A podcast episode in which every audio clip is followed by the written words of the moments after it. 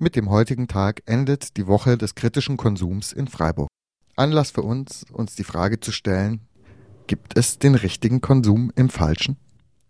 Es ist weithin bekannt. Die Menschen in den Ländern des Südens, die unseren Kaffee oder unsere Bananen anbauen, unsere Turnschuhe nähen oder unsere T-Shirts, leben und arbeiten häufig unter unmenschlichen Bedingungen.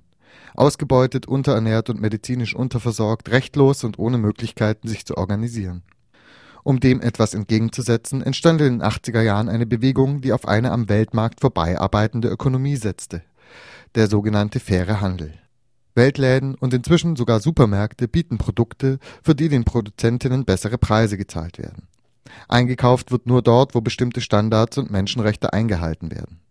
Inzwischen überwachen unabhängige Organisationen die Einhaltung dieser Mindeststandards und vergeben Labels an fair gehandelte Produkte.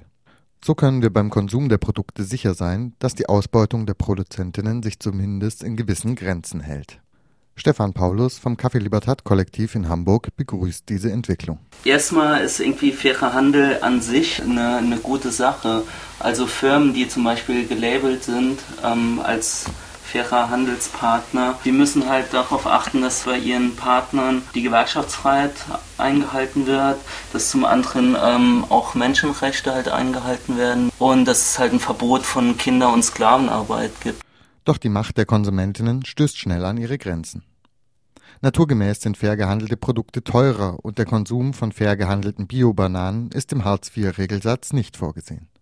Faire Produkte bilden immer nur eine kleine Nische im Weltmarkt und ändern daher nichts an seinen Grundprinzipien. Was tun also? Die Labeling-Organisation Transfer setzt darauf, durch die Zusammenarbeit mit großen Konzernen breitere Käuferschichten zu erreichen. So führen heute auch Starbucks, Chibo oder Lidl eigene Produktreihen mit fair gehandelten Produkten.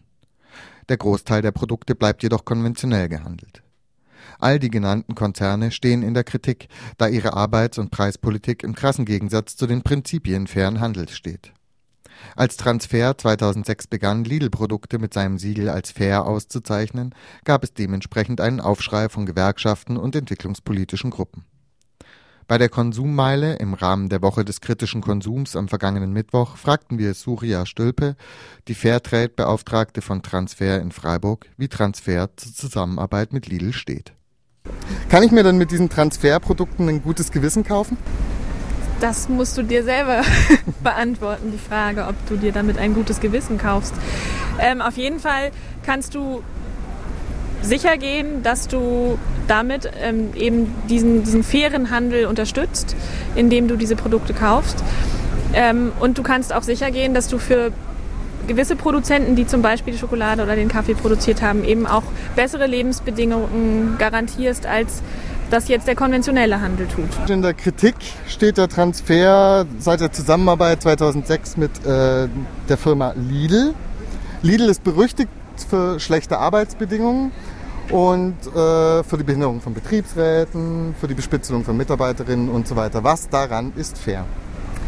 Na, daran ist natürlich überhaupt gar nichts fair. Ähm, die Kooperation mit Lidl wurde gemacht, vor allen Dingen, weil eben in diesem Discounter-Segment einfach sehr viel Fairtrade dann verkauft wird. Wenn ein, ein Kaffee bei Lidl im Regal steht, dann wird der sehr, sehr viel öfter verkauft, als wenn er zum Beispiel nur im Weltladen steht. Ähm, und der Gedanke von Transfer ist natürlich, möglichst vielen Kaffeebauern oder Schokoladenbauern in den Entwicklungsländern zu ermöglichen, an dem fairen Handelssystem teilzunehmen. Das geht dann mit Großproduzenten oder Großkonzernen wie Lidl natürlich in einem anderen Maßstab. Da schließt sich dann natürlich leicht der Kritikpunkt an, dass Transfer sich zum Greenwash-Instrument für solche Großproduzenten hergibt. Die kaufen sich damit sozusagen ja auch eine weiße Weste.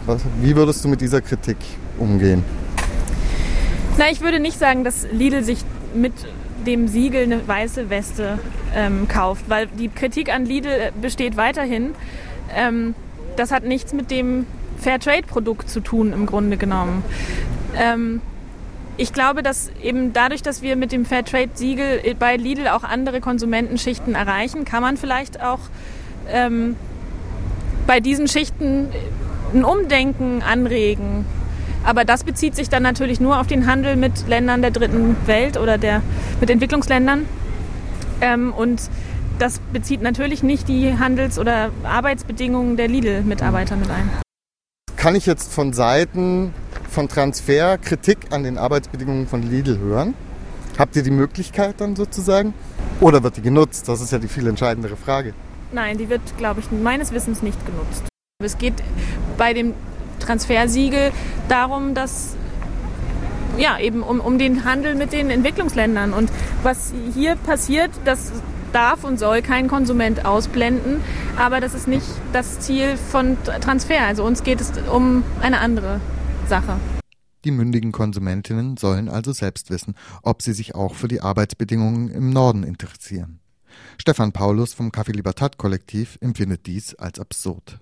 Es ist teilweise so, dass Transfer- oder ähm, Fairtrade-Firmen Geschäfte mit Konzernen wie Lidl machen, die auf ihrer Seite halt ähm, ja, Gewerkschaftsfreiheit gar nicht erst zulassen. Also die Arbeiterinnen in Lidl dürfen sich nicht gewerkschaftlich organisieren und das ist ein absurdes Theater. Diese Konzerne ähm, wie auch immer sie heißen, bedienen sich halt einem kapitalistischen Prinzip, nämlich aus Geld mehr Geld zu machen.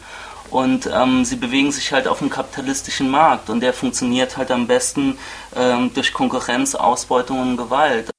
Was man vielleicht noch zu Lidl sagen kann mit ihrer Kampagne, jetzt fair gehandelte Produkte anzubieten, letztendlich ist es halt auch eine Augenwischerei oder marktstrategisch sinnvoll für Lidl, halt so, so in die Öffentlichkeit zu treten, weil sie ja auch nicht ohne Grund in der öffentlichen Kritik stehen, weil Lidl einfach ähm, schlechte, beziehungsweise auf gut Deutsch gesagt, irgendwie beschissene Arbeitsbedingungen hat.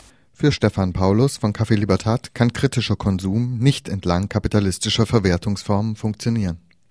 Wenn man sich jetzt zum Beispiel die Transfermitglieder anguckt, ähm, darunter sind es halt Brot für die Welt oder äh, der Weltladen-Dachverband oder die Verbraucherinitiative der BUND oder das Forum ähm, Eine Welt der SPD und so weiter, Bund der katholischen Jugend.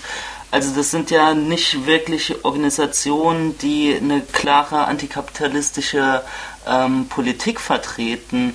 Und insofern ähm, kann man natürlich auch mutmaßen, dass die Organisation im Prinzip die armen, ausgebeuteten Menschen in der sogenannten dritten Welt äh, fit für einen Weltmarkt machen wollen. Äh, das Spiel Konkurrenz und Ausbeutung halt besser zu beherrschen. Hm.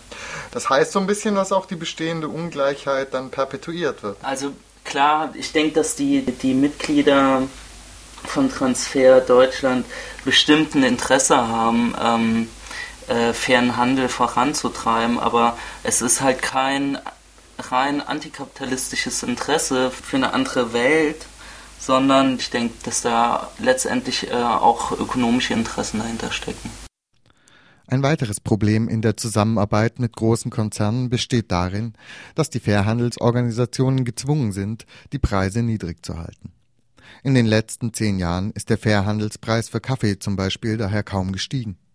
Das führt dazu, dass die Produzentinnen trotz fairem Handel am Existenzminimum vegetieren und einige sich gar entscheiden, ihre Produkte wieder auf dem freien Markt zu verkaufen, zumal sie das Labeling selbst bezahlen müssen. Im Gegensatz dazu steht das Konzept von Café Libertad. Also zum einen, äh, wir als Café Libertad sind halt ein Kollektiv, das halt gleichberechtigt, äh, basisdemokratisch funktioniert und zum anderen arbeiten wir halt kostendeckend. Also unser Profit, den wir erwirtschaften, ähm, geht halt als Fördergelder wieder zurück an die zapatistischen Gemeinden. Wir unterstützen halt konkrete Projekte mit konkreten Menschen. Da können halt unsere Kundinnen auch ganz klar nachvollziehen, wo unser Geld halt hingeht. Sowohl unsere Preise, also wie sich unsere Preise zusammensetzen, als auch unsere Fördergelder sind halt ähm, offen einsehbar über unsere Webseite. Durch die Ausschaltung des Zwischenhandels gelingt es dem Hamburger Kollektiv nicht nur, den Kaffee für die Endverbraucher günstig anzubieten, sondern auch, den Produzentinnen einen solidarischen Preis zu zahlen, der rund 15 Prozent über dem Standard-Fairhandelspreis liegt. Doch der Konsum alleine kann die Welt nicht ändern. Wir arbeiten halt nicht nur ökonomisch ähm, zusammen, sondern äh, wir versuchen halt auch durch Infoveranstaltungen, äh, durch Infostände auf Festivals und so weiter, äh, auf Straßenfesten natürlich auch politische Arbeit zu machen. Also Menschen halt aufzuklären, wie die Situation vor Ort ist und vor allem auch, ähm, wie man halt in Deutschland selber aktiv werden kann.